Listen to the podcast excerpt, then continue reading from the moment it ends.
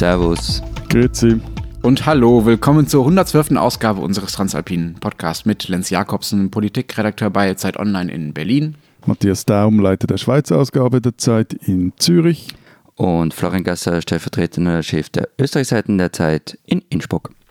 Bevor wir anfangen, müssen wir uns erstmal bedanken bei Ihnen, bei euch, bei allen, die uns geschrieben haben. Wir hatten ja letzte Woche dazu aufgerufen, uns Grenzgeschichten aus Corona-Zeiten zu schicken, also wie Beziehungen oder sonstige private Zusammenhänge unter den geschlossenen Grenzen leiden. Wir haben unglaublich viele interessante Sachen bekommen. Vielen Dank dafür. Ja, äh, ich war wie immer, also wir haben ja schon öfter zu sowas aufgerufen und ich war wie immer völlig baff, wie viele Mails wir da kriegen.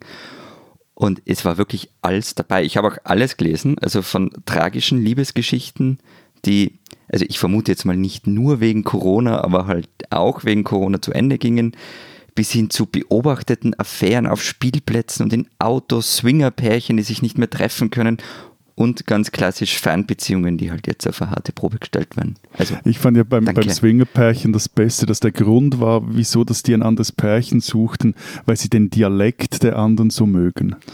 Deshalb hm. hören sie vielleicht auch uns, ja.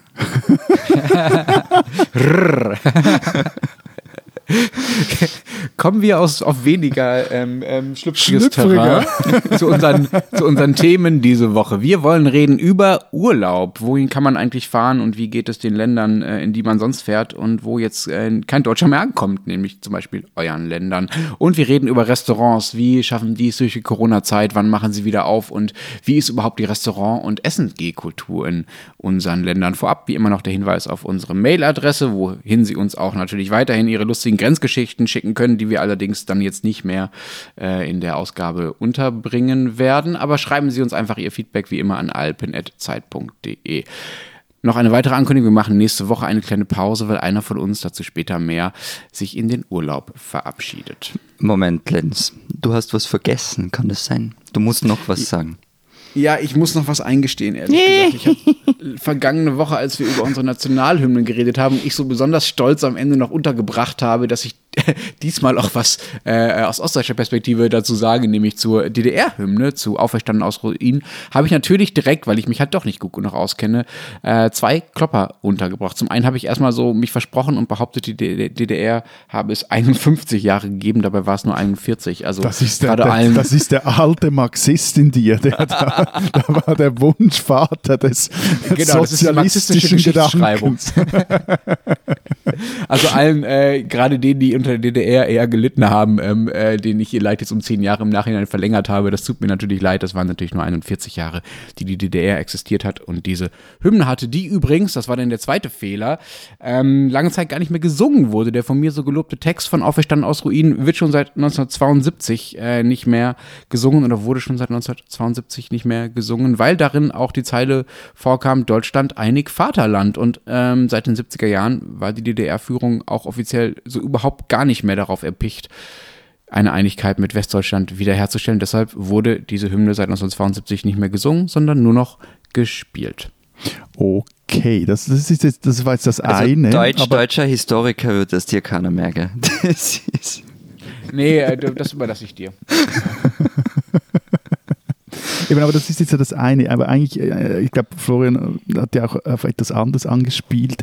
Wir meinten eher so diese, oder ich sag's mal andersrum. Also wenn wir jetzt aus dem Süden zu euch so nach Deutschland schauen, dann graut uns wieder mal vor euch. Was ist da mit euch? Ich fühle mich köstlich unterhalten, streckenweise. Ja, streckenweise köstlich Endlich unterhalten. Mal andersrum, ja, ja, ja, ja, ja, aber auf der anderen Seite auch wieder so Madonna. Was, was läuft denn da? Was ist da mit euren Aluhüten los? Ja, immer mehr ist mit denen los tatsächlich. Also am vergangenen Samstag gab es äh, zum wiederholten Male hier große Demos, Dutzende. Äh, diesmal waren es in mehreren Städten jeweils auch mehrere tausend Leute, beispielsweise in Stuttgart. Ähm, darunter gab es Impfgegner, Verschwörungstheoretiker, wobei man die fast schon nicht mehr Theoretiker nennen kann, weil sie erstens ihre Theorien nicht besonders schlüssig sind und zweitens, weil sie mittlerweile eher Praktiker. eher Praktiker sind. Genau, sind eigentlich eher Verschwörungspraktiker äh, in dem Moment, wo sie da, dann auch entsprechend handeln. Auch Rechtsradikale darunter. Es gibt äh, bestimmt auch seriöse Demonstranten unter denjenigen, die sich da zum Beispiel auf dem Kanzler stopp, stopp, stopp, stopp, stopp, stopp. Aber versammeln. ja. Was wollen die? Ich habe es ähm, nicht kapiert. Die wollen ähm, erstmal schnellere Öffnungen, ähm, weil äh, sie der Meinung sind, dass Corona ein Fake ist und eine zum Beispiel ausgedachte ähm, Verschwörung unter der Ägide von Bill Gates um heimlich eine Weltregierung zu errichten. Das ist so eine der Verschwörungstheorien. Es gibt natürlich auch Leute darunter, die sagen, hey, es geht einfach nicht schnell genug, genug bitte macht stärker auf, liebe Regierende, ihr nutzt das einfach nur, um eure Macht auszubauen. So, das ist ungefähr das Spektrum. Ähm, also da geht seriöse, seriöse Kritik sehr schnell über in wirklich übertriebene, ähm, übertriebene Unterstellungen und Verschwörungstheorien. Äh, da werden so Schilder hochgehalten wie Corona-Panik frisst Grund Grundgesetz oder eben gibt Gates äh, keine Chance, äh, weil äh, Bill Gates ja angeblich hinter diesen Verschwörungen stecken soll. Also ziemlich breite Mischung, die übrigens auch oft äh, sich gar nicht an diese Abstandsregeln hält äh, sondern sich zu Hunderten oder zu Tausenden auf diesen Plätzen drängelt, auch gerne mal Journalisten angreift. Also da geht auch ein ganz konkretes körperliches, auch ein Infektionsrisiko einfach von diesen Veranstaltungen aus. Und die ersten äh, sprechen jetzt da die Aufmerksamkeit für diese Demos auch steigt und der Zulauf, auf, Zulauf auch steigt schon von einer Art äh, Corona-Pegida. Aber mir könnte es gar nicht sein, eigentlich wäre das das ideale Publikum für die Bundesliga, die bald wieder anfängt. So als Statisten in den Stadien könnten die sich äh, dazu Echt Fußball? Na, komm aus. Kein Fußball. Haben wir oft genug Aber gibt es denn solche Proteste bei euch überhaupt nicht? Spielt das keine Rolle? Haben Doch. wir nur Spinner? Habt ihr keine Spinner? Nee, ich, ich habe vorhin den Mund etwas vollgenommen. Also es gibt die nämlich auch bei uns. Die sind auch mehrfach auf die Straße gegangen, in Bern, Zürich auch. Das waren aber dann alles in ein paar hundert Leute, vielleicht irgendwie 1500, wenn du alle zusammenrechnest. Und der Mix, der, der eben, der ist ähnlich übel wie bei euch in Deutschland. Und äh, die Polizei ist meines Erachtens auch ähnlich überfordert mit denen. Hängt auch daran, dass die, also nicht nur mit Sack und Pack, sondern auch mit Kleinkindern und äh, Babys und Alten aufmarschieren. Aber eben, anstatt die Leute zum Beispiel zügig wegzuweisen, Demos aufzulösen, wie die Polizei das in Zürich zum Beispiel am 1. Mai gemacht hat und da nicht eben zimperlich äh, vorgegangen ist, äh, ließ sie jetzt eben hier in Zürich zum Beispiel diese Verschwörer recht ungestört gewähren. Wobei, da muss ich auch sagen, ich finde auch dieses absolut ausgelegte Demoverbot äh, etwas daneben. Bei uns gab es da auch wenig, ehrlich gesagt. Also nichts im Vergleich zu Deutschen. Es gab mal Ende April in Wiener Demo, für, die hat ein bisschen für Aufsehen gesorgt. Da war auch so, wie bei euch, Impfgegner, Esoteriker, Chef einer rechtsextremen Kleinstgruppierung und so weiter dabei. Und die Veranstaltung ist halt nach zwei Stunden von der Polizei aufgelöst worden. Und ich fand die Durchsage irgendwie schon ähm, fast ein bisschen amüsant äh, von der Polizei. Der hat irgendwie auf das Einhalten der Abstandsregeln hingewiesen und meinte dann so, bitte verstehen Sie, dass wir unseren Job machen und nicht weiter diskutieren können. Und dann wurde Schön, wenn die Staatsgewalt sich schon rechtfertigen muss, ja. ja. Oder meint, sich rechtfertigen zu müssen. Es gab dann ähm, mittlerweile immer wieder so Demos in Wien, aber eben nichts Großes. Auch in Graz, habe ich gesehen, gab es vor ein paar Tagen so eine Kleindemo. Das war gegen 5G, gegen Impfpflicht und gegen die Corona-Maßnahmen. Und das war es dann auch im Großen und Ganzen schon wieder. Also wirklich nichts vergleichbar mit, mit euren Irren vielleicht lassen wir die Grenzen halt, Florian, trotzdem zu Deutschland trotzdem jetzt Ja, wäre, glaube ich, nicht schlecht. Zu. Ja, das ist ja. so. Von wegen geschlossenen Grenzen, Matthias, äh, lass uns mal zum ersten Thema kommen. Wir machen ja nächste Woche Pause, weil du Urlaub hast. Fährst du weg oder willst du einfach nur mal Ruhe vor uns beiden haben? ich würde es verstehen. Also. ich habe euch doch so lieb. Äh, nein, ich fahre in die Berge. Und also das geht jetzt so ohne weiteres bei euch. Das ging also, bei uns immer schon. Wir sind ja ein freies Land schließlich. Mhm. Also hier durfte wirklich jedermann zu jeder Zeit überall hinfahren. Ähm, Konnte auch übernachten? Ja, ja. Also selbst die Hotels waren offiziell oder, oder von Staates wegen in den vergangenen zwei Monaten nie geschlossen. Und die mussten nie schließen, was aber Klammer also jetzt kam auf, also viele Hotels hatten geschlossen, weil sie merken, da kommt niemand mehr oder ja. alle gehen heim, also machen wir noch die eine oder andere Umbaute okay. der Renovation. So. Genau, weil bei uns, deshalb habe ich gefragt, bei uns waren ja die Hotels schon zu und die können auch erst Ende Mai wieder aufmachen, wobei ähm, das wäre das Interessante dann vielleicht, also es ist nur total unklar, wie das ablaufen soll und das scheint dann wirklich keiner genau zu wissen, also wie dann die Regeln in einem Hotel sind. Was ich aber interessant finde, ist, dass es ja offenbar sowohl bei euch wie auch bei uns diese Aufrufe gab, die Ferien im eigenen Land zu verbringen. Also Uli Maurer habe ich gefunden, hat bei euch dazu aufgerufen, nicht? zu so einem patriotischen Urlaub. genau, das war ein flammender Appell äh, unseres Finanzministers hätte für man das Video Hätte man das Video anschauen müssen, oder? Ja, ja, nein, nein, das ist, das, das, der Einstieg war so, äh, es war am Ende der, der, der Session des Parlaments und dann meinte er so, so, ich habe jetzt dann mal genug von dieser Krise, jetzt müssen wir wieder etwas positiv denken. Ich habe genug von Corona. Aber wenn ich das richtig verstehe, waren bei euch äh, landesintern, Matthias, dann die Grenzen nie zu. Das heißt, man konnte sozusagen, also zwischen den Kantonen beispielsweise, das heißt, man konnte äh, äh, im Prinzip landesintern äh, immer Urlaub machen. Bei uns war das anders. Ne? Bei uns war Mecklenburg-Vorpommern, also das Land, was bei uns ähm, die komplette Ostseeküste, fast die komplette Ostseeküste, das hätte ich beinahe Schleswig-Holstein unterschlagen und mir böse Mails eingefangen. Ähm, Immerhin wären das mal böse Mails aus dem Westen gewesen, nicht aus dem Osten. Also es gibt so eine Balance, eine innerdeutsche bei dir beim Vergessen. Das finde ich sympathisch. Ähm, die Küste, also Mecklenburg-Vorpommern war zu. Die Leute durften nicht an die Küste fahren und ehrlich gesagt kann ich das schon nachvollziehen. Allein schon, weil ich äh, mir selber äh, hier in Berlin, was ja nicht so weit weg ist von der äh, Ostseeküste, von der ich gerade spreche, ähm, äh, mir auch schon ausgemalt habe, wie schön es wäre, meine Isolation doch am Strand an, in Mecklenburg-Vorpommern zu verbringen, statt hier in der Stadt äh, in Berlin. Ja, also bei uns waren auch ganze Gegenden abgeriegelt. Also über die Quarantäne in Tirol haben wir ja sehr ausführlich gesprochen. Auch andere Regionen waren, waren unter Quarantäne. Also eben, also wie gesagt, es gab es bei uns jetzt so nie, selbst das Tessin, das am Herzen von der Pandemie getroffen war, wurde nie abgeriegelt. Sogar nicht über Ostern. Da waren eigentlich viele Deutschschweizer jeweils ins Tessin.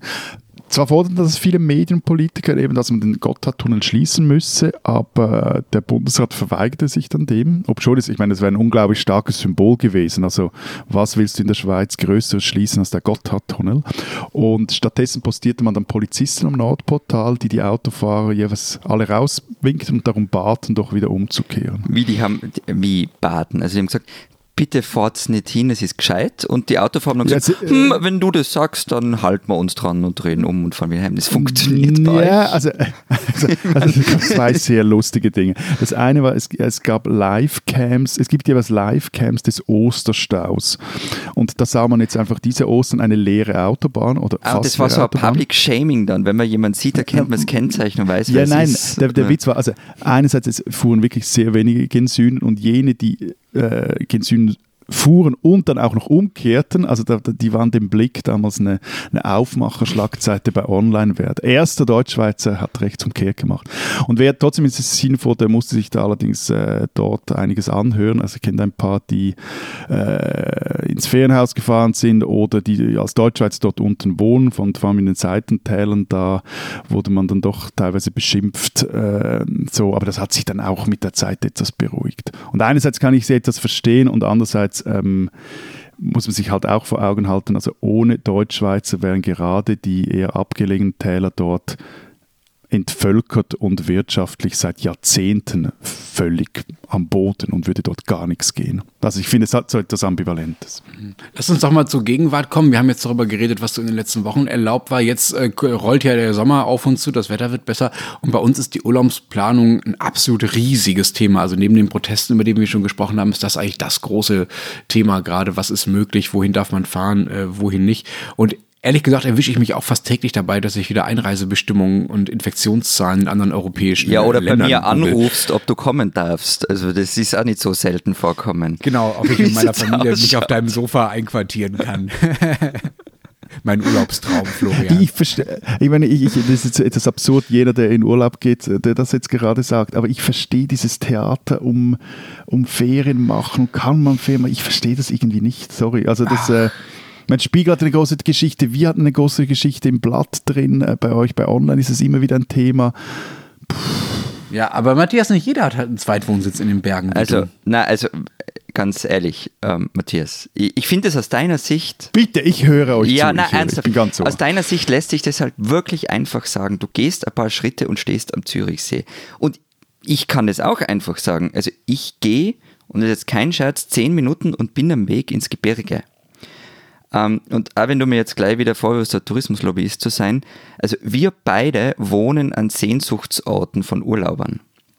Und was halt noch dazu kommt, ist, Deutsche sind Urlaubskönige, die gucken in der ganzen Welt um und um. Und ich kann es schon auch ein bisschen verstehen. Also wäre ich Lenz und würde in diesem Berlin wohnen, das vielleicht ganz, ganz gut ist zum Arbeiten, aber so in der Umgebung, man Brandenburg Und auch also, im Ruhrpott, da kann man sicher auch gut arbeiten, aber Sehnsuchtsorte sind das halt nicht. Florian, ich finde es super, dass du jetzt dafür gesorgt hast, dass wir doch wieder ein paar ostdeutsche Wutmails kriegen werden. Hallo Brandenburger. ja, nee, nee, aber ich wollte, jetzt, wollte ich, jetzt wollte ich die Land zerbrechen für Brandenburg. Also ich meine, was, äh, also was ich da jeweils auf Bildern sehe, war da leider noch nie selber, aber das sieht ja sehr schön aus, diese Seen, dieses flache Land, diese, diese sandige äh, Landschaft, also ich, das, das, gefällt mir also durchaus gut. Ich meinte auch eher so diese zwangshafte Fixierung auf Urlaub, also das verstehe ich nicht, jetzt mal ganz unabhängig von Corona. Ähm, ja, also braucht ihr nicht unbedingt also eine monstertouristische Infrastruktur, um ähm, mal etwas nichts zu tun und, oder um nichts zu tun, so und, und äh, um sich zu entspannen, da reicht ja auch, auch ein Sofa. Äh, Matthias, du bist jetzt wirklich, das merkst du, kurz davor, deinen angekündigten Urlaub äh, hier halboffiziell wieder abzusagen. Also red noch ein bisschen weiter, dann machen wir nächste Woche äh, doch äh, keine Pause. Aber ehrlich gesagt, was du hier eine zwanghafte Fixierung äh, nennst, ich finde das ehrlich gesagt einen ziemlich billigen Trick. Einfach alles, was du, was du nicht nötig hast mit deinen äh, Privilegien da am Zürichsee und mit deiner Berghütte. Ich wohne äh, nicht am Zürichsee. Naja, aber du naja, ey, zum naja, fast. Ja. In diesem Fall nehme ich das Bedürfnis danach, Urlaub zu machen an Orten, die schöner sind als da, wo man selber wohnt, das irgendwie als zwanghaft zu pathologisieren. Also das ist doch keine zwanghafte Fixierung, das ist einfach ein verständliches Bedürfnis, finde ich. Und ehrlich gesagt, das könnten empfindsamere Gemüter, die leicht als billige Häme äh, gut, auslegen. Aber, aber gut. Empfindsamere Gemüter und unsere Hörerinnen und Hörer haben mir schon ganz anderes vorgeworfen. Von dem her. Ja, ja, und zu Recht. Ich finde Reisen ja im Prinzip gut. Ich verstehe auch die, die, die, deine Aversion dagegen gar nicht ich so sehr. Nein, also, ich habe keine Aversion gegen Reisen. Andere Orte sehen, andere Menschen kennenlernen. Und ich meine, diese, diese ganze Rimini und Malle Pauschalurlaube, die du wahrscheinlich im Kopf hast, äh, die haben zum schlechten Ruf gerade auch deutscher Touristen beigetragen haben. Die machen ja längst nur noch einen kleinen Teil von dem. Aber, aber selbst da finde ich, nein, nein, nein, selbst da finde ich diese Häme. Entschuldige, Matthias, du wolltest noch was sagen. Ich wollte nur sagen, dass, es mir, dass ich definitiv nicht die im Kopf hatte, sondern es, ich, ich habe mehr so das Gefühl gehabt, auch bei uns, Jetzt verdreht er die Augen und, und will, dass ich nicht weiterspreche, der Herr Gasser. Bitte, ich übergebe dir das Wort. Verteidige. Nein, ich finde, nein, ich finde ehrlich gesagt auch diese, ähm, warum muss Urlaub immer so das Erkunden fremder Orte und das äh, Kennenlernen von anderen Menschen sein? Also ich, ich habe auch mal Urlaub in Rimini gemacht und es war super. Ich habe auch, ich war auch schon in einem Bungalow am Campingplatz in Jesolo, war auch toll. Also ich auch. Ähm, ja, Genau, also äh, und ich finde dieses, dieses Herabschauen auf den Strandurlaub und auf den Pauschalurlaub, das habe ich immer schon grausig und überheblich gefunden. Entschuldigung, aber jetzt muss ich trotzdem sagen, aber das habe ich ja. mit keinem Wort jetzt gesagt. Also mir ging es generell um dieses äh, Ding von wegen, wie wichtig jetzt das ist, und diese Frage, wo kann ich jetzt diesen Urlaub, der doch eigentlich schon fast ein Menschenrecht ist, kann ich jetzt den dieses Jahr ja. machen und wo geht das und so. Also das, das ist Menschenrecht hast du dir jetzt wieder ausgedacht, ne? Nein, also das ist jetzt gesagt. so eine Ferndiagnose von mir. Also ich bin ja der Letzte, der dafür ist, dass man ständig weit weg in Urlaub fährt. Also das Thema hatten wir schon öfter. Ich finde, das ist was für 68er und Millennials. Aber wenn ich in einer gesichtslosen Großstadt lebe, dann kann ich es echt verstehen. Also dass man einmal im Jahr wohin möchte, aufs Land, in die Berge, ans Meer und so weiter. Und, und dann also in, in den Urlaub zu fahren ist für viele Menschen halt der, der eine Luxus im Jahr, darauf wird auch gespart. Und dann kommt noch was dazu, aber das ist jetzt meine Sicht auf Deutschland, dass ähm, Urlaub fahren war für das Nachkriegsdeutschland auch ein Symbol, ein Symbol für das Wirtschaftswunder. Also wir können es uns wieder leisten, in Urlaub zu fahren, aber korrigiere mich, Lenz, wenn ich falsch liege. Ja, das war auf jeden Fall so. Ähm, ich kann übrigens aber nicht nur nachvollziehen, wenn man aus der gesichtslosen Großstadt einmal im Jahr irgendwo aufs schöne Land will. Ich kann auch nachvollziehen, wenn man vom langweiligen Land einmal im Jahr in eine spannende Großstadt Klar. will. Ne? Also das funktioniert, glaube ich, in, in beide Richtungen. Aber ja, äh, wir haben ja schon mal äh, ausführlicher in anderen Sendungen über die deutsche Fixierung auf äh, Italien gesprochen und das war vor allen Dingen in der Nachkriegszeit das gro große gelobte Urlaubsland für Deutschland. Es gab da fast ein eigenes Schlagergenre, das die Sehnsucht nach dem Süden und vor allen Dingen die Sehnsucht nach dem Italien-Sommerurlaub besingt. Ich werde jetzt hier nicht singen, aber Schade. den Capri Frisch Fischer kennt ihr sicher ja. alle. Da hat man quasi massentouristisch mal eben äh, schnell diese italienischen Bildungsreisen, die es früher gab, ne, von Dürer und Goethe und so, da hat man quasi dann massentouristisch nach dem Zweiten Weltkrieg dann angeknüpft im Wirtschaftswunder. Wobei das, ehrlich gesagt, ich habe nochmal nachgeschaut, schon einige Zeit gedauert hat, bis die Deutschen überhaupt das Geld für diesen Urlaub hatten. Also wir sprechen da nicht von den späten 40ern oder gar auch nur von den 50er Jahren. Noch 1960 verreisten noch zwei Drittel der Deutschen nur innerhalb des eigenen Landes, also innerhalb Deutschlands. Und nur ein Drittel schafft es überhaupt über die Grenze, also zum Beispiel äh, zu euch ins Ausland oder eben nach Italien. Äh, heute ist es äh, völlig anders. Äh, heute ähm, fährt die Hälfte, äh, fahren zwei Drittel der Deutschen ins Ausland und äh, jeder zweite Deutschland, jeder zweite Deutsche macht seinen Urlaub im europäischen Ausland und bleibt dann auch meist so um die zwei Wochen. Wenn man das mal überschlägt, dann heißt das, dass in unseren Nachbarländern, also in den deutschen Nachbarländern, jährlich 40 Millionen deutsche Touristen für ungefähr zwei Wochen äh, Stationen machen. Und da äh, kann ich schon verstehen, dass äh, nun beispielsweise auch Italien versucht hat, so eine Art Anreisekorridor mit Deutschland auszumachen. Ne? Also die wollten versuchen, ich glaube, Griechenland versucht ähnliches, dafür zu sorgen, dass es so Routen gibt, über die Alpen zum Beispiel, die dann hygienisch besonders geschützt sind äh, und die dann quasi bis an italienischen Strände führen, damit die Deutschen halt irgendwie doch äh, trotzdem kommen, weil einfach diese vielen Millionen deutschen Touristen so ein wichtiger Wirtschaftsfaktor sind. Äh, das äh, hat, die haben die Deutschen aber übrigens abgelehnt. Also es wird diese Anreisekorridore offenbar nicht geben, weil die deutsche Bundesregierung sagt, nein, es soll europaweite gemeinsame Lösungen dafür geben. Ich, ich wollte gleich fragen, ob wir dann die 5G-Antennen, die jetzt schon auf, angeschaltet sind, ob wir die wieder abschalten müssen, wenn da eure Corona-Touristen durchs Moment, Land Moment, fahren. Moment, Moment, Moment. Nicht alle 40 Millionen deutschen Europatouristen sind Ja. Impfgegner. Also Bist du dir da sicher? ja, ja, ich gehöre dazu. Zu den, äh, also, nein, okay, aber was ich, lass uns doch das Ding noch von der anderen Seite anschauen, weil da verstehe ich wirklich auch die große Sorge. Also die, die nämlich äh, von der Seite der Touristiker, die sich jetzt um die, ihre Betriebe sorgen. Und ich meine, da sieht es dann in der Schweiz wirklich nicht sonderlich rosig aus. Wieso? äh, Es fahren doch jetzt alle in, in Ferien in die Berge, also nicht nur du machst sich da gerade auf den Weg. Da müsste es doch eine gigantische äh, Nachfrage nach den Chalets und Hotelzimmern bei euch geben, wenn ihr alle im Heimatland bleiben müsst. Ja, aber ich meine, äh, also da, da da muss man halt jetzt mehrere Dinge unterscheiden. Also Hotels zum Beispiel haben es schwer bei den Kunden als Ferienwohnungen. Ähm, verstehe ich irgendwo doch auch. Also in der Wohnung bist du für dich und mit deinen Viren allein und im Hotel halt immer auch unter anderen Menschen. Das ist ja schön und gut, aber halt äh, auch äh, muss man jetzt auch wollen, ich sag mal so. Und dann ist es tatsächlich so, dass in den Bergen bereits viel gebucht wird oder in den Bergdestinationen. Also Schweiz Tourismus mahnt bereits zur Eile. Zitat, das Gebot des Som Sommers lautet deshalb, reservieren Sie. Weil es halt dann auch, wenn die Bergbahnen wieder äh, aufgehen, da, dürfen da auch nicht allzu viele Leute rein und äh, es gibt sicher auch äh, Kontingente und irgendwelche Ticketing-Systeme an Orten, die bis jetzt keine Ticketing-Systeme kannten. Aber zum Beispiel in den Städten, da herrscht die große Flaute, weil halt niemand mehr auf Geschäftsreise geht. Und dazu kommt jetzt also eben die ganzen ausländischen Gäste, die fehlen völlig. Ähm, ja, also das ist bei uns ähnlich äh, mit den Hotels, die jetzt laut Tierlands völlig ausgebucht sein müssen, weil alle Urlaub daheim machen. Also da sind wir bei deinen 40 Millionen. Die Einheimischen reichen nicht aus. Also nur mal so ein paar Zahlen. Im Jahr 2019 gab es in Österreich etwas mehr als 46 Millionen Ankünfte und 152 Millionen Nächtigungen. Davon entfielen 14,3 Millionen Ankünfte auf Deutsche und fast 57 Millionen Nächtigungen. Und jetzt reden wir noch gar nicht davon, dass da, dass da auch andere Länder wegfallen, aber ohne euch funktioniert unser Tourismus nicht.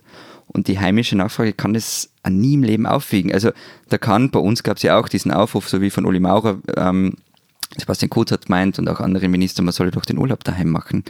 Und deshalb kann ich diese Überlegung, die ja auch die, die österreichische Bundesregierung hatte, wir machen bilaterales Abkommen mit Deutschland, ähm, dass ihr bei uns einreisen dürft. Also weiter nach Italien hätten wir eh nicht wollen. Aber bis zu uns, ähm, das, ich kann nachvollziehen, woher das kommt. Wie viel machen denn die inländischen Gäste bei euch aus? Also wie viele eure Hotelzimmer sind belegt, wenn äh, alle Österreicher in Österreich Urlaub machen, alle Schweizer in der Schweiz? Also bei uns sind es etwa 45 Prozent, wobei es im Sommer, also das ist über das ganze Jahr gerechnet und im Sommer sind es, etwas, sind es weniger als im Winter. Also es zeigt auch, wie sehr die Krise den Tourismus jetzt betreffen wird. Also 55 Prozent der Gäste fehlen jetzt einfach. Und der, der Chef von Hotellerie Suisse, das ist der Verband der Nomen ist oben der Schweizer Hotels, ähm, der rechnet damit, dass ein Drittel aller Häuser Konkurs gehen werde.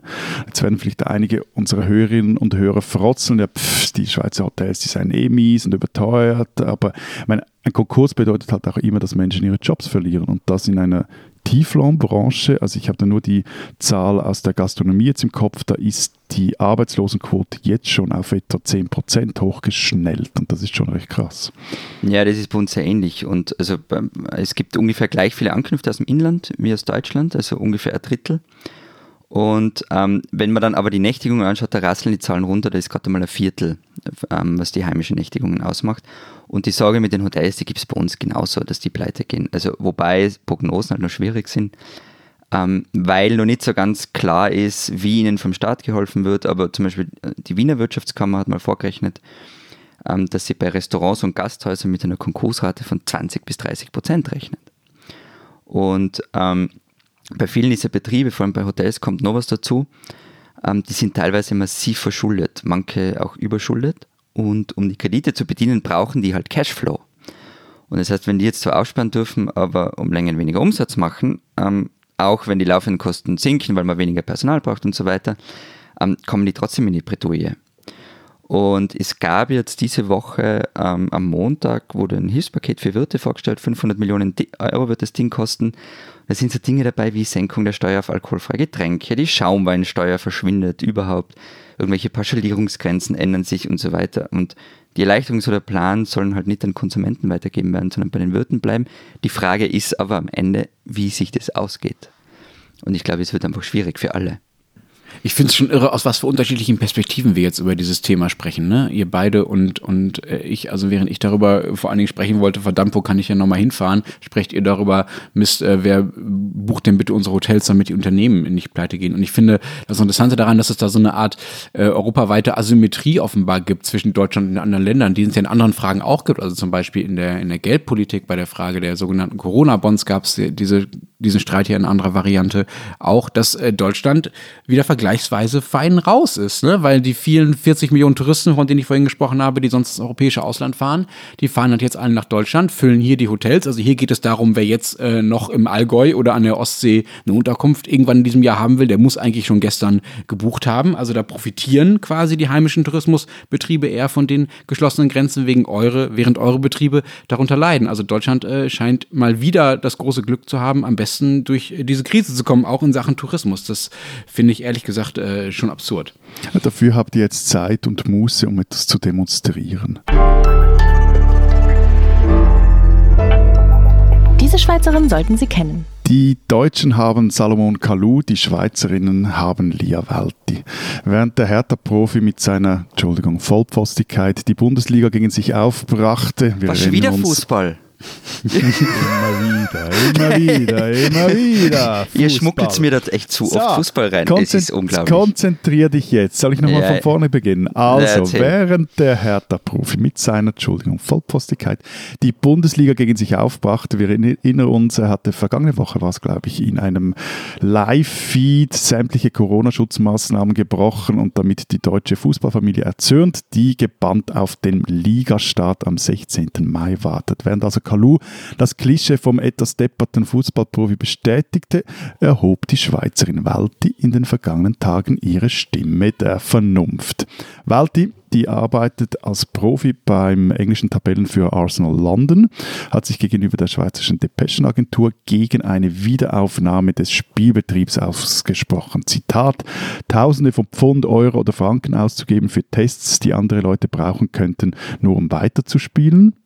So, es sei eine, Zitat, kranke Welt, das Geld regierenden Fußball, schimpfte die 84-fache Schweizer Internationale. Zitat, aber wäre es so schlimm, wenn ein Spieler anstatt 200 Millionen nur noch 50 Millionen wert wäre? Zitat Ende. Ob Welt gehört wird, mal schauen. Äh, spätestens Ende Mai am 25. entscheidet dann auch die FA, also der englische Fußballverband, ob in England wieder gespielt wird. Ob Walti selber dann wieder auf dem Platz steht, das ist eine andere Frage. Sie laboriert nämlich gerade noch an einem Sehnenanriss im hinteren Oberschenkel. So oder so, Lia Walti, eine Schweizerin, die man kennen sollte.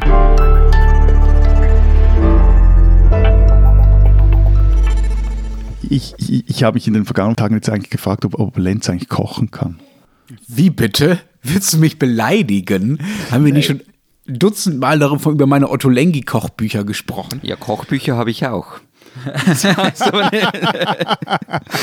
die kann man recht einfach Nein, kaufen. Ich bin, da, ich bin, darauf gekommen, als du, als du erfahren hast, dass die Restaurants in Berlin am 15. Mai wieder öffnen, da warst du derart euphorisch, dass ich dachte, Endlich bekommt der Junge wieder mal was Anständiges zu essen. Ja, wo, wobei, wobei, er hat uns doch mal erzählt, dass er irgendwie so clandestin bei Hintertüren von Restaurants Essen abgeholt hat, illegalerweise, oder? Hey, hey, hey, hey, hey, das war meine äh, Wirtschaftsförderung im Nahumfeld. Also das fühlte sich vielleicht clandestin an, aber das war völlig erlaubt und erwünscht. Also Stimmt, da hast du, das stimmt, da hast du ja unsere Hörerin gegen dich aufgebracht, weil du deine äh, Ankurbeln der Wirtschaft über der, der Gastwirtschaft verglichen hast mit meinen Rechnungen für die Kinderkrippen. Da gab es böse Mails. Ich glaube, der Vergleich kam von dir, aber lass uns doch die alte Podcast-Folgen Nein, nein, nein, nein, nein, nein, nein. Aber ja, ich merke, dass ich ehrlich gesagt fast nichts so sehr vermisse wie Restaurants, Cafés und Bars. Also bei uns sind ja die Beizen seit Montag äh, wieder offen, aber ich frage mich schon, ob sich der Besuch jetzt als Gast auch lohnt und vor allem auch, ob sich die Öffnung für die Wirte rechnet. Äh, wieso, warum sollte sich das nicht rechnen? Ja, weil also ich, ich hab, äh, weil die Öffnung halt mit diesem Covid-19-Schutzkonzept verbunden ist, das einem recht viel von der Freude am Auswärtsessen nimmt. Äh, Ich habe das detailliert durchgelesen. Ähm, Also bei uns ist es so, dass jeweils die Branchen müssen so ein Schutzkonzept erarbeiten. Da, da regiert der Bundesrat nicht allzu viel rein. Und jetzt da drin steht da zum Beispiel, eben dürfen höchstens vier Leute an einem Tisch sitzen. Ausgenommen, Ausnahmen gibt es auch für Familien. Und zwischen den Tischen müssen mindestens vier Meter Abstand sein oder du musst irgendwelche Was, vier Spuck- Meter zwischen äh, vier Meter? Entschuldigung, zwei, zwei, Ah, Entschuldigung, okay. zwei Meter Abstand. Äh, und, oder du musst da irgendwelche Spuckschutze montieren aus Stoff oder aus Plastik. Und äh, also zum Beispiel, ein Beispiel Restaurants, die vor äh, 80 Sitzplätze haben, die haben jetzt nur noch deren 30. Damit äh, schreibst du halt jetzt aus, wird sich wieder tiefrote Zahlen. Hab gestern auch noch mit einem Freund geSMS, der ein Restaurant hier in Zürich betreibt und der meldete, also über Mittag seien sie fully booked gewesen, aber abends, da waren sie doch dann eher unter sich. Okay, das verstehe ich, dass das nicht so toll ist, als wenn sie einfach nochmal aufmachen dürften. Aber ehrlich gesagt, äh, 30 Gäste ist besser als keiner und rote Zahlen ist besser als überhaupt nichts äh, zu verdienen. Also ähm, ich glaube schon, Ich dass weiß das, Bin ich mir nicht Na, sicher, ob du aber- recht hast. du meinst, weil man keinen Anspruch auf Hilfe dann mehr hat oder warum? Also aus diversen Gründen. Also die Frage ist halt irgendwie, wie viel Kosten hast du dann, wenn du so auf Halbmast fährst und wie viel Kosten hast du, wenn du gar nicht genau, fährst. ist die Frage, also, wie viel Fixkosten hast du und wie weit kannst du deine Lohnkosten auch daran anpassen, dass du weniger Gäste hast und so weiter. Aber wir müssen vielleicht auch nicht die, die Business Cases der einzelnen Restaurants äh, durchdeklinieren. Ich ich finde es als Gast gut und glaube, dass die meisten Wirte ja auch eher froh sind, dass sie wieder aufmachen dürfen.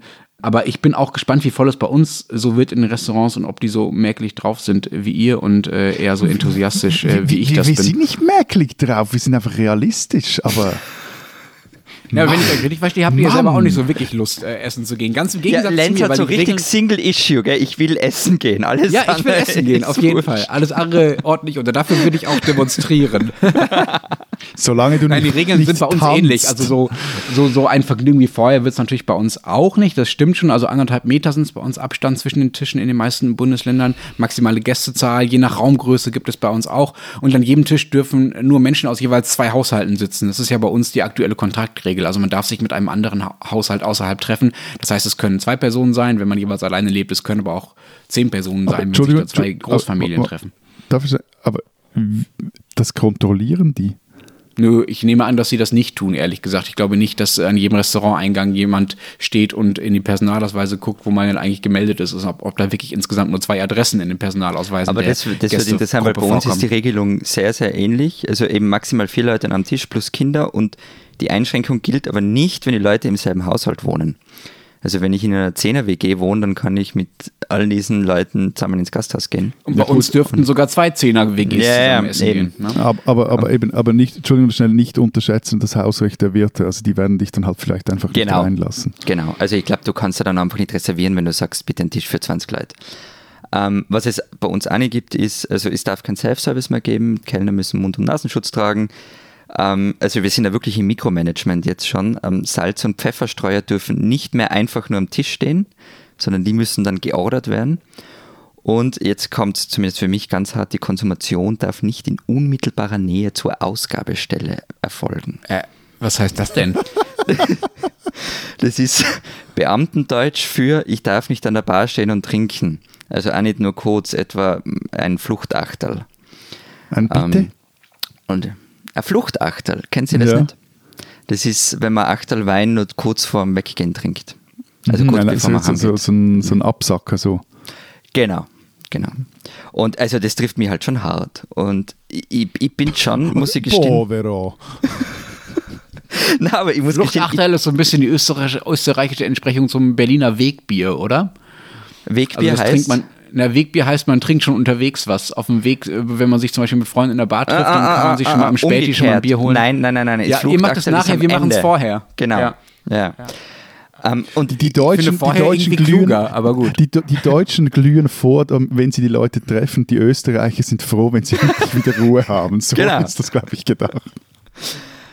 Na, und ich bin ich bin ehrlich gesagt bei Matthias. Also ich, ich bin mir nicht sicher, ob sich das für die Wirte rechnet. Und ich merke es ja an mir selber. Ich glaube nicht, dass ich es so cool finde, jetzt in den nächsten Wochen mal was essen zu gehen oder mir auf ein Bier zu treffen, irgendwo mit all diesen Regeln. Also da lade ich lieber Leute zu mir heim ein.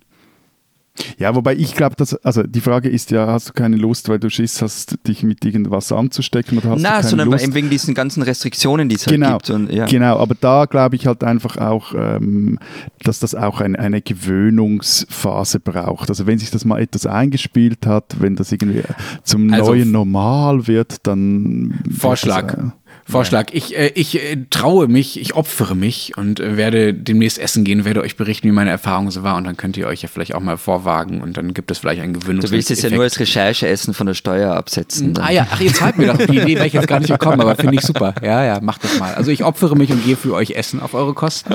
Ähm, Aber- aber- apropos auf eure Kosten, Matthias. Wieso auf unsere Kosten? Von der Steuer absetzen, habe ich Ja, aber gesagt. das ist, von mit dem habe ich, Spesen habe ich nie- nichts eben, gesagt. Eben, eben. Also Steuern, Spesen, also mach das mal auf deine Kostenstelle. Okay, ich hoffe, das ist noch legal, was wir jetzt hier abgemacht haben. Ähm, aber Matthias, von wegen äh, Kosten. Ähm, vielleicht ist das ja das Problem in der Schweiz auch einfach, dass die Restaurants einfach so verdammt teuer sind, dass man eh nicht so viel Lust hat, die ganze Zeit essen Das, zu gehen. und das ist nämlich wirklich ein Punkt. Also ich, ich war mal mit Matthias in Zürich Mittagessen, schon Zeit her, ganz unverdächtig.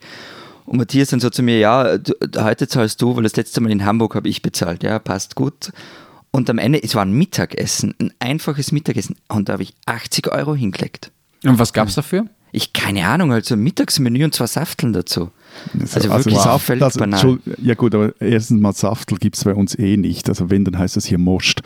Und ähm, okay. nein, aber das Problem ist vermute ich schon, dass die, äh, die- oder ist für die Gastronomie die Frage, wo sparen die Leute zuerst? Und es gibt also zwei Theorien. Einerseits, sie sparen bei den kleinen Luxusdingen und auswärts essen ist in der Schweiz auch verhältnismäßig eher teuer oder ist verhältnismäßig teuer. Ähm, das Also das, Entschuldigung, ganz kurz, also das, wo wir waren, damals Mittagessen, es ist auch für Zürcher Verhältnisse, sagt man auch, boah, also Mittagessen gehen ist nicht billig. Nein, generell ist das Essen hier einfach nicht teuer, weil du hast halt hohe Personalkosten und äh, Arbeitskraft kostet hier viel. So. Also das, äh, wenn du das auch umrechnest auf etc., ich äh, erspare euch jetzt die äh, genauen Ausführungen, aber wenn du es umrechnest, bla bla, also ist einfach teuer. So. Aber eben, die zweite Theorie ist dann ja, also das eine ist, verzichten dann die Leute auf die kleinen Luxusdinge oder das wäre die andere äh, Theorie. Gerade in der Krise will man sich auch das eine oder andere leisten. Ich bin da ehrlich ge- gesagt so etwas hin und her gerissen, ähm, weil leisten kann man sich halt nur, solange das Geld reicht. Also da hängt es ja wahrscheinlich auch sehr viel damit zusammen, wie lange jetzt diese wirtschaftliche Krise dauert. Ähm, und dann wird sich zeigen, wie viele dieser Restaurants dann tatsächlich überleben. Hm, Apropos, welche Restaurants gibt's denn bei euch überhaupt so? Wir wollen ja nicht nur darüber reden, äh, was die Corona-Krise mit den Restaurants so anrichtet, sondern auch, äh, wie überhaupt das Essen gehen bei euch so funktioniert. Bei uns war es ja so, dass es sehr, sehr, sehr lange äh, als erste, sagen wir mal, ausländische Küche die italienische gab. Das war alles sehr von Italienern dominiert. Das war quasi dann die Entsprechung zu dem, was ich beim Urlaub schon erzählt habe. Ne? Also wenn man dann nicht im Italien Urlaub war, dann hat man zumindest abends beim Italiener Pizza gegessen. Später kamen dann die chinesischen Restaurants dazu, dann amerikanisches Fastfood und die türkischen Dönerläden. Und heute gibt es wahrscheinlich ähnlich wie bei euch eigentlich alles bei uns. Wobei äh, in Deutschland die heimische Küche dabei offenbar stärker zurückgedrängt wurde als in anderen Ländern. Restaurants mit deutscher Küche machten, ich habe eine Zahl aus dem Jahr 2017 gefunden, nur noch 33,5 Prozent der Restaurants in Deutschland aus. In Italien nur zum Vergleich sind 77 Prozent der Restaurants heimisch, also eben italienische Restaurants in Das ist Italien. eine geile Statistik. Bitte? Was ist das für eine geile Statistik? Ja, ich finde das total interessant, ernsthaft. Und selbst in Frankreich, die ja eine äh, viel längere und breitere Einwanderungsgeschichte haben, ja, also wo ähm, viel mehr Menschen äh, ausländische Küche in das Land hineingebracht haben und deshalb davon ausgehen könnte, dass diese ausländische Küche auch eine größere Rolle spielt. Ist es überhaupt nicht so. Da sind auch noch 44 Prozent der Restaurants in Frankreich auch tatsächlich aber vielleicht französische damit Restaurants. zusammen, äh, wie gut die heimische Küche ist. Das Also- kann sein, aber Deutschland ist in dieser Statistik, die ich gefunden habe, absolutes Schlusslicht. Ich glaube, es gibt, Mhm. da stehen, da kommen darin 20 Länder vor und nirgendwo ist die heimische Küche so weit zurückgedrängt, wie man das skandalisierend sagen könnte, wie eben in Deutschland. Also ich habe keine Ahnung, wie das in Österreich ist, weil ich habe leider nichts dergleichen gefunden, was, ähm, also so eine coole Statistik gibt es einfach nicht für uns oder zumindest habe ich sie nicht gesehen.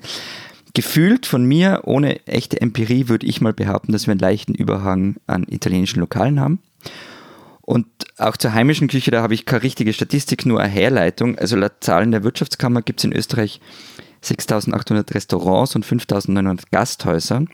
Und in Gasthäusern wird, gehe ich jetzt mal davon aus, eher heimische Küche serviert und nicht alle Restaurants sind französisch oder- italienisch. Also Bauchgefühl wäre, dass das Verhältnis recht ausgewogen ist, wobei es schon auch einen recht starken Stadt-Land-Unterschied gibt. Also in Wien gibt es zum Beispiel 444 Gasthäuser, in der Steiermark 1100. Was ich aber auch noch dazu sagen muss, diese Statistik ist arg verschachtelt. Da gibt es 18 verschiedene Kategorien, inklusive Milchtrinkstuben, die eigens ausgewiesen werden und Weinschenken und Heuringbuffets und so weiter. Also ja, Aber es ist ja sowieso absurd, in Österreich von einer heimischen Küche zu sprechen. Also ich meine, eure Küche ist ja immer noch dominiert von eurer f- einst zerbrochenen Großmacht. Also da ja, ja, ist ja, klar. Also ich würde jetzt auch sagen, ich meine, was ist klassische österreichische Küche? Man, Aber wo geht man denn essen bei euch? Also wenn du jetzt mit Freunden oder so normal essen gehen würdest, gehst du dann, gehst du dann in ein österreichisches Restaurant? Geh nicht, geh nicht, geh nicht mit Florian essen und lass ihn das Restaurant auswählen. Heißer Tipp. Selber Restaurant auswählen kommt besser. Muss meistens auch selber bezahlen, aber der Abend ich, ist ich, nein, ich muss nicht selber was denn. Also ich, ich würde mich da Matthias Meinung anschließen. Also welche Restaurants suchen deine Freunde für dich aus, um mit dir essen zu gehen? Also ich gehe zum Mittag eigentlich schon viel, ähm, also wenn ich in Wien bin, viel zum Beispiel zum Italiener Mittagsmenü essen. Also okay, das ist also so ihr Klassiker. haut, euch, haut auch euch nicht die Schnitzel zum Mittagessen rein, okay. Ich esse schon ab und an Gulasch zum Mittag. Du hast gerade schon den Unterschied zwischen Stadt und Land angesprochen, von wegen Steiermark und Wien. In dem einen gibt es mehr heimische Küche tendenziell, im anderen eher weniger. Äh, Wie ist das denn in der Fläche bei euch? Bei uns ist es so, dass diese alten klassischen Gasthöfe, die es ja oft in den Dörfern und in den äh, Provinzen gibt, dass die oft schon aufgegeben haben, weil es sich einfach nicht mehr rentiert oder weil sie keinen Nachfolger mehr finden, die den äh, Job machen wollen. Stattdessen gibt es dann in vielen kleineren Orten, in vielen Dörfern nur noch so eine Art, ja, äh, Gemischtwaren-Restaurant, wo es dann Pizza gibt, Burger, Döner und Schnitzel, oft äh, vor allen Dingen auch äh, nur noch äh, zum Mitnehmen. Das verändert ja auch die, die Essensgegenkultur gerade in der Fläche massiv. Also, haha, jetzt habe ich eine Statistik. Also das, weil das Phänomen des Wirtshaussterbens, das gibt es bei uns. Und ich habe zum Beispiel Zahlen aus Vorarlberg gefunden, ähm, die ich recht eindrücklich fand. Also es gibt in Vorarlberg 650 Gaststätten und von denen sollen nur noch 180 klassische Wirtshäuser sein. Ähm, und von denen wiederum äh, stehen 60 oder sind 60 vom Zusperren bedroht. Und da reden wir jetzt über ein ganz kleines Bundesland. Und die Zahlen kannst du im Grunde auf das ganze restliche Land übertragen. Also es ist fast normal, dass wenn man in einer niederösterreichischen oder steirischen Kleinstadt aus dem Zug steigt, dass da ein Bahnhofslokal ist, das ähm, zugenagelt ist und man geht dann weiter und sieht immer wieder Lokale, die zu haben. Ich liebe eure Statistiken. Aber ich setze es mal zum Thema passend eher auf den Bauch. Also es ist, aber ja, ich glaube schon auch, dass wir hier so eine, eine, einen starken Stadt-Land-Graben haben. Also einerseits in den Städten, vor allem so in den letzten 10, 15, vielleicht 20 Jahren eine totale Internationalisierung der Gastroszene. Also mit, mit also meine ich jetzt mehr auch von, von den Menüs, die sie anbieten, ähm, das Kleine und Kleinstbeizen aufgemacht haben, äh, auch eine sehr, also Auswärtsessen wurde und ist auch extrem hip. Auf der anderen Seite auch halt immer mehr große Player, die, die sich ähm, etablieren in den einzelnen Städten. Dann so diese ganze Top-Küche, die es gibt, äh, wo auch ein paar Schweizer weltweit mitspielen. Und auf der anderen Seite diese, diese Durchschnittsgastronomie, die es gerade in etwas äh, peripheren Lagen ähm, ja, halt recht schwierig hat, eben, weil, wie gesagt, weil halt einfach die Kosten recht hoch sind und, und da auf einen grünen Zweig zu kommen, ist recht schwierig. Wobei ich finde, aber das ist jetzt wirklich so mein, mein subjektiver Eindruck, dass so die, das Durchschnittsessen, das du in einer Durchschnittsbeiz in der Schweiz erhältst, auch in den Städten, das ist ein normales Restaurant, das ist immer noch etwas besser, zwar bedeutend teurer als äh, zum Beispiel in Deutschland. Also ich habe das Gefühl, so, so richtig, richtig schlecht essen kann man in der Schweiz wirklich nur mehr an recht wenigen Orten. Die spinnen, die Österreicher. Über Karin Kneißl haben wir an dieser Stelle schon öfter gesprochen. Kurze Erinnerung, frühere Diplomatin, Nahostexpertin, Buchautorin, war in der schwarz-blauen Regierung FPÖ-Außenministerin und sie heiratete. Vor allem damit wurde sie weltweit bekannt, weil sie einen Promigast einlud in die südsteirische Weinstraße. Genau, Wladimir Putin war es, der kam auch, hielt eine Rede, tanzte mit der Braut und die dachte sich, ah, wäre doch eine nette Geste nach dem Tänzchen vor dem russischen Präsidenten auf die Knie zu fallen. So, alles bekannt, wenn auch etwas irre. Vergangene Woche kam es dann aber noch dicker und zwar verkündete da die Chefredakteurin des russischen Staatssenders Russia Today, wir haben eine neue Kolumnistin gewonnen. Es ist was für eine Überraschung, Karin Kneißl. Die Maschine als Symbol ist der Titel ihrer ersten Kolumne und darin zeigt sich Kneißl zuversichtlich, dass die Covid-19-Pandemie nichts daran ändern werde, dass das Automobil auch in Zukunft ein Symbol für Freiheit und Mobilität sei. So, übrigens, kurze Nebenbemerkung, dass Russia Today im August 2018 das Video von Kneißls Hochzeit veröffentlichte, ist also sicher nur ein Zufall. Liebe Österreicherinnen, liebe Österreicher, ihr spinnt doch.